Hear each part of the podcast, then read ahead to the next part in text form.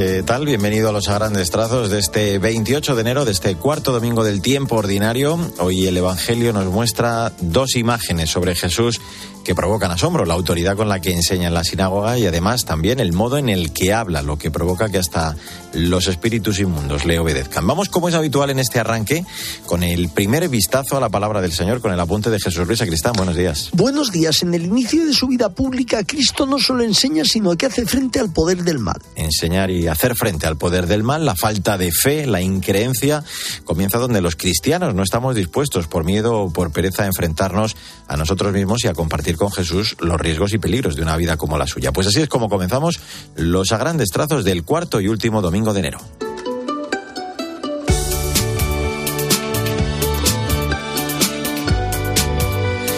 Vamos una semana más en estos primeros minutos con el magisterio del Papa.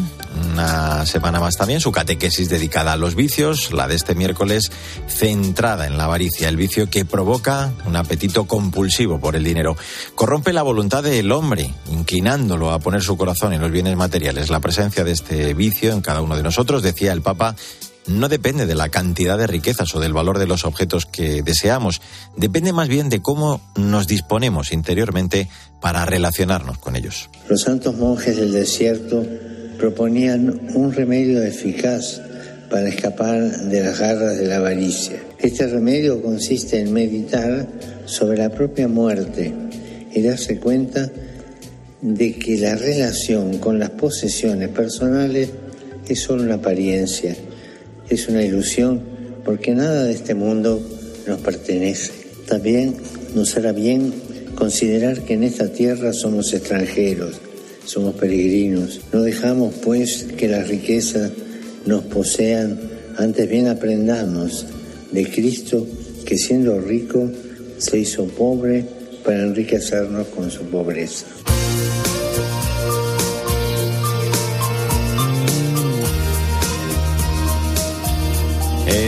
Momento para el testimonio de fe de la gente buena que nos inspira. El de esta semana es uno de esos eh, testimonios impactantes, un ejemplo clarísimo de cómo cuando el Señor llama hay que dejarlo todo para seguirle. Así es la historia de Álvaro Serrano, que, fíjate, de estar a punto de convertirse en piloto, pasó a ingresar en el seminario y hoy es un feliz sacerdote. Cristina Rodríguez Luque, buenos días.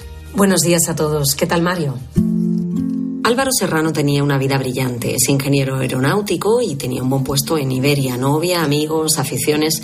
Pero había algo que desde pequeño Dios había marcado en su corazón. Para mí era muy gracioso porque a mí me gustaba jugar con los Playmobil, pues los disfrazaba de sacerdotes y daban misa. Ahí ya te va dando pistas de que por dónde puede el Señor llamarte. Estaba planteándose su vocación muy seriamente y le pedía a Dios un signo. Un sábado cualquiera, acabando la carrera, se apunta a un evento en el que había que encestar una canasta de baloncesto desde la mitad de la cancha. En cuatro años nadie lo había logrado. Su nombre salió entre 5.000 candidatos y encestó. Antes había dicho a Dios rezando, si meto la canasta es que quieres que sea sacerdote. Una parábola perfecta y es que entró limpia, o sea, es que era perfecto, ¿no? Y, y ya de repente pues un montón de fotos, un montón de preguntándome la gente, yo contento, pero dije, digo, madre mía, la que se me viene encima. Digo, ¿para qué habría dicho nada? Digo, porque ahora, con la vida que llevo, ahora ir más al seminario. Con 30 años y una vida de éxito, lo dejaba todo por el sacerdocio. Ahora estoy de sacerdote en dos pueblos de la diócesis de Toledo, donde pues gozo enormemente porque tengo dos parroquias que son excelentes, donde podemos hacer un montón de, de actividades, de trabajo, sobre todo acompañar, de estar con la gente, una vida sencilla. Ahora sí, Álvaro Serrano confiesa que es totalmente feliz y su mayor ilusión es acompañar a otros a volar radios.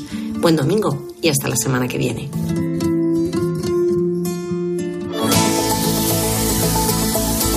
Mario Alcudia. A grandes trazos. Cope, estar informado.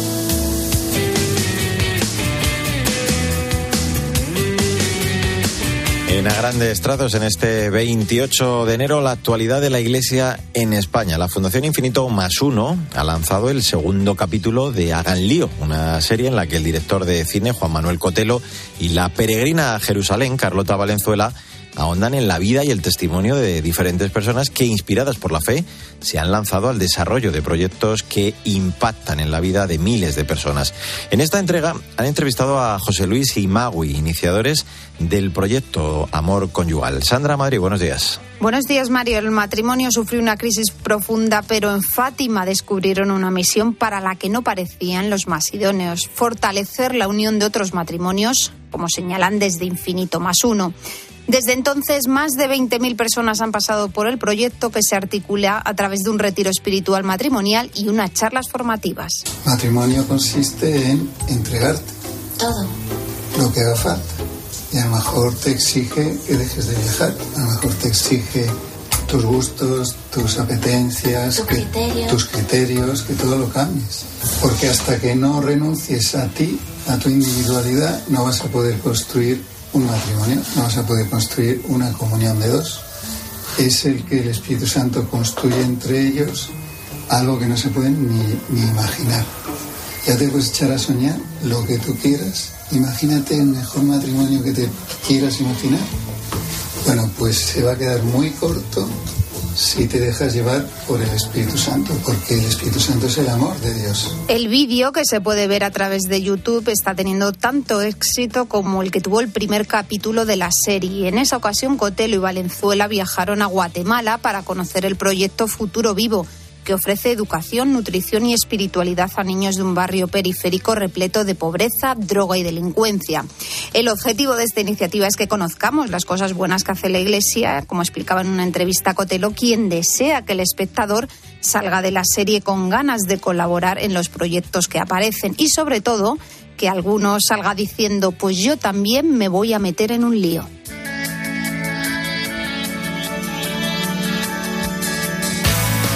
Pues echamos, como siempre, en este punto del programa un vistazo a las redes sociales de esta semana, con especial protagonismo para la clausura de la Semana de Oración por la Unidad de los Cristianos, también para la celebración de la conversión de San Pablo y además una mirada a la jornada de las comunicaciones sociales después de la fiesta estos días de San Francisco de Sales. Paloma Corbí, buenos días. Buenos días, Mario. Durante esta semana de oración por la unidad de los cristianos, el Santo Padre ha compartido varios mensajes en su cuenta de Twitter. La unidad de los cristianos hacia lo que vamos caminando respeta la variedad. El Espíritu Santo no nos encierra en la uniformidad, sino que nos dispone a acogernos en las diferencias.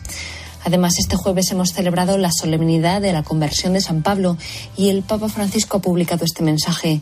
Todos los esfuerzos hacia la plena unidad de los cristianos están llamados a seguir el mismo itinerario de San Pablo, a poner a un lado la centralidad de nuestras ideas para buscar la voz del Señor y dejarle a Él iniciativa y espacio.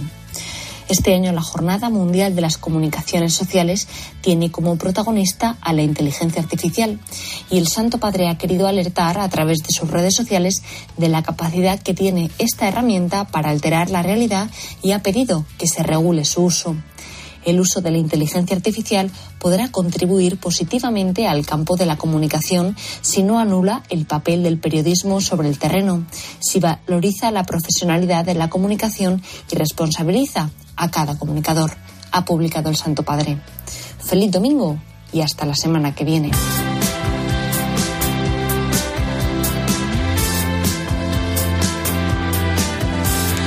A grandes trazos, la literatura, como siempre, con la directora de proyectos de Literocio, Maika Rivera, que este domingo nos recomienda Becker 1862, un paseo literario por Sevilla, de José María Jurado García Posada. Un recorrido encantador por esa Sevilla en fiestas aquel año, de la mano de Gustavo Adolfo Becker, porque aunque el escritor puso rumbo a Madrid en búsqueda de la gloria literaria, existe el enigma de si por algunos escritos, volvió a su amada ciudad hispalense. Buenos días, Maika. Buenos días, Mario. Haciendo hoy retrospectiva de lo que llevamos de año, destacaría de este mes de enero de mi agenda particular la visita a Madrid del escritor e investigador sevillano José María Jurado García Posada. Gran conocedor de la obra beckeriana, cuya figura y época ha glosado en ABC Sevilla, impartió una extraordinaria conferencia en el Museo Nacional del Romanticismo, titulada Becker y el Contemporáneo, Crónicas Viajeras. Allí, el pasado 18 de enero, nos dejó las claves de lectura de este libro que recomendamos, Becker 1862, un paseo literario por Sevilla, publicado por la editorial Atenaica. Nos habló del Becker menos conocido, reportero y periodista, como eslabón perdido entre Larra y la modernidad periodística española recogemos el guante que nos lanzan Becker y José María y nos unimos a ensalzar la fiebre fecunda del periodista. Somos también de la familia, aquellos a quienes sorprende el día corrigiendo un artículo. Nos gusta mucho cuando el experto nos corrobora que a pesar de sus artículos combativos, eh, Becker fue incapaz de albergar odios y fue leal con sus amigos. No concibió una razón política por encima de estar al lado de una amistad. Para completar la lectura, sumamos un libro sugerido por el propio autor, Becker Periodista, edición de Pilar Palomo.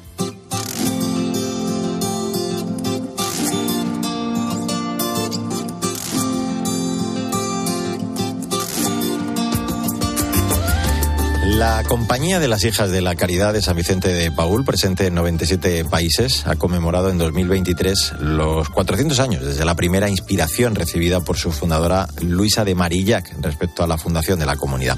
Al hilo de este aniversario, quiero contarte la historia de cómo las Hijas de la Caridad de San Vicente de Paul, de la provincia de Recife, en el noroeste de Brasil, en diversas obras sociales, sanitarias y educativas, fieles al carisma impulsadas por la invitación del Papa Francisco a ir a las periferias, han sentido, fíjate, el deseo de ir más allá de sus trabajos cotidianos para responder a las necesidades de los hermanos sin hogar. La vulnerabilidad de las personas sin hogar, la inseguridad alimentaria son problemas crecientes en Brasil, agravados en 2020 y 2021 por el COVID. El proyecto Micro da Caridade nació de la acción social de proporcionar comidas diarias a las personas sin hogar y realizar rondas también en la ciudad de Recife. Se percibía la necesidad de ofrecer servicios higiénicos esenciales como baños, la ropa limpia, la atención sanitaria básica, que para ellos eran un lujo inaccesible. Gracias a la financiación internacional se ha instalado un minibús con duchas, enfermería, barbería. La iniciativa mm, está dirigida a unas 60 personas sin hogar a las que ofrecen pues todo eso. Eh, y también pues sobre la base además del principio cristiano de asistencia humanizada. Los beneficios de, beneficiarios de este proyecto Micro da Caridade se sienten acogidos y tratados como personas, aumentando semanalmente el número de personas asistidas. También como hijas de la caridad cuentan que están llamadas, claro, a ayudar a los hermanos sin hogar, incluidos niños, jóvenes, adultos, ancianos, que enfrentan así otras formas de pobreza como la soledad, el abandono y la invisibilidad. Deben, dicen, buscar y encontrar a los olvidados, ofreciendo ayuda práctica y permaneciendo fieles a sus fundadores que respondieron a la llamada de servir a Cristo en los pobres. Jesús enseña con autoridad hasta los espíritus inmundos les manda y estos le obedecen. Es 28 de enero, cuarto domingo del tiempo ordinario. Vamos con el comentario, la aplicación del Evangelio para la semana que iniciamos con Jesús Luis Acristán. De nuevo, buenos días. Saludos de nuevo. Dios siempre es nuestra fortaleza contra el mal. Si confiamos en Él, superaremos cualquier dificultad. El Señor, que es nuestra fortaleza, como dice Jesús Luis, el Señor ha venido a acabar con la posesión, a soltarnos de las amarras que a veces nos atenazan, a desenredarnos de la red que nos embaraña y a liberarnos en lo más profundo de nuestro ser en la tiniebla y la paz en la batalla. Pues en esta recta final dedicada a la música vamos con un intérprete muy querido en este programa, como es el padre Cristóbal Fones, que está desplegando una actividad muy intensa últimamente con el lanzamiento de nuevos temas. Nos vamos a detener este domingo en este Hágase que lanzó hace cinco meses. Buenos días, Victoria Montaner. Buenos días, Mario. Así es, el jesuita chileno Cristóbal Fones publicó en todas las plataformas la canción Hágase, con la letra del obetense José María Rodríguez Olaizola, que también es jesuita. La interpreta dúo con la cantante invidente Camila Garrido. En ella pide que se haga la luz en la tiniebla y que brote la esperanza donde hay odio y donde los muros nos impiden tender manos.